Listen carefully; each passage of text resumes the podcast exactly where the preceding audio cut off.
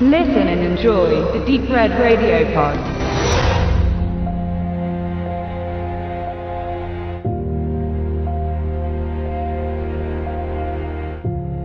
Trapped, gefangen in Island, ist eine Krimiserie, bei der der hiesige Verleih mit dem ergänzten Untertitel den interessierten Zuschauer gleich über die Herkunft der Produktion informiert. Nicht, dass man dies nicht wenige Minuten Handlungen später nicht selbst herausgefunden hätte, aber gut. Man versucht hier mit vermarktungstechnischen Kalkül ein Gütesiegel anzubringen, welches ungefähr wie folgt in den beiden letzten Jahrzehnten etabliert wurde. Hochwertige Krimiserie Made in Scandinavia.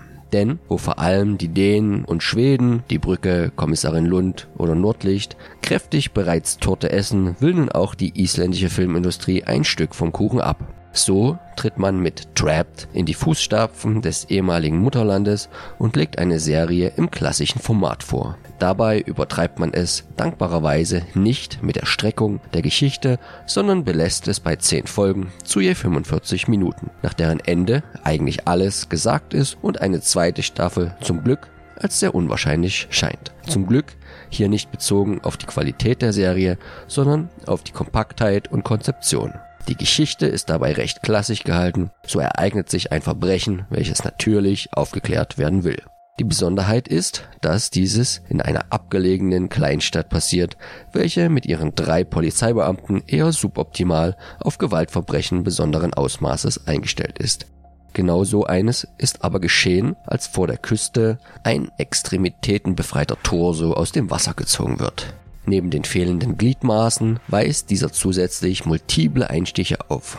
Der Todesgrund scheint also klar, ganz im Gegenteil zum Rest des Falls. Lediglich die gerade im Hafen befindliche Fähre aus Dänemark scheint definitiv damit zu tun zu haben, fehlt doch ein Passagier. So wird der Rest der Reisenden samt Kapitän und Crew erst einmal festgesetzt seitens der örtlichen Behörden, die ihrerseits sehnsüchtig auf das Eintreffen der Spezialeinheit aus der Hauptstadt warten. Diese wird aber nicht so schnell kommen, macht ein schwerer Sturm doch es unmöglich, die Stadt zu Land oder zu Wasser aufzusuchen bzw. zu verlassen.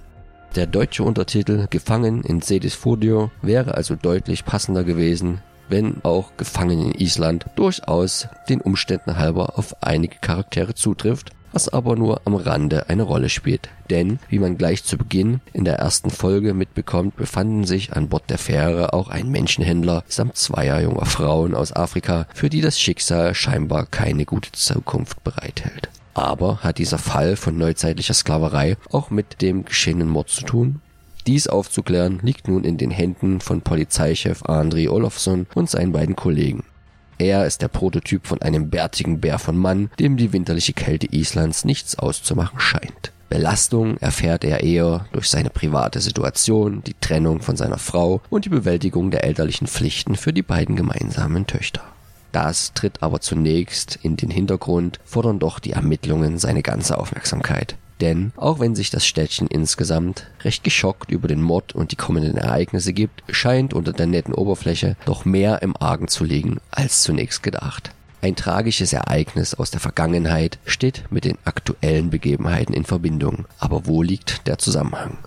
Die Antwort auf diese Frage wird allen Zuschauern erst nach und nach entblättert, wofür sich die Geschichte natürlich auch Zeit lässt und die genreüblichen Haken schlägt. Dabei meistern die Drehbuchschreiber ganz gut den Spagat zwischen einer wenig hektischen Erzählweise bei gleichzeitig hoher Schlagzahl an Ereignissen. Vielleicht wäre da inhaltlich etwas weniger mehr gewesen, ein wirklicher Störfaktor ist dies aber nicht. Allgemein ist das Gezeigte auf dem angepeilten Produktionsniveau der Vorbilder, ohne jetzt dabei besonders herauszustechen, weder negativ noch positiv. Die Geschichte mutet natürlich konstruiert an, was aber letztendlich eigentlich schon Merkmal des Formats und des Genres an sich ist und irgendwie dazugehört. Für die gewisse individuelle Note sorgt der Schauplatz des winterlichen Küstenstädtchens in Island, der als wenig lebenswerter Ort anmutet und unbarmherzig das Leben in vielerlei Hinsicht erschwert.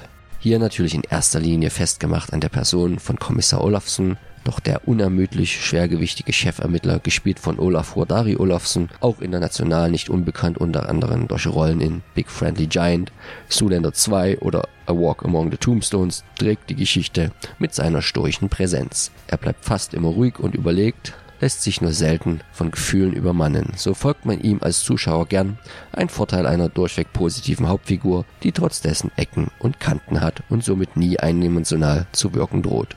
Mit Trapped kann man als Krimi-Gucker also nicht viel falsch machen, wobei er sich auch fast das Prädikat familientauglich abholt mit einer FSK 12 Einstufung aufgrund eines nur dezenten Umgangs mit grafischer Gewalt und der zur Staustellung allzu krasser Tötungsdelikte bzw. deren Ergebnisse.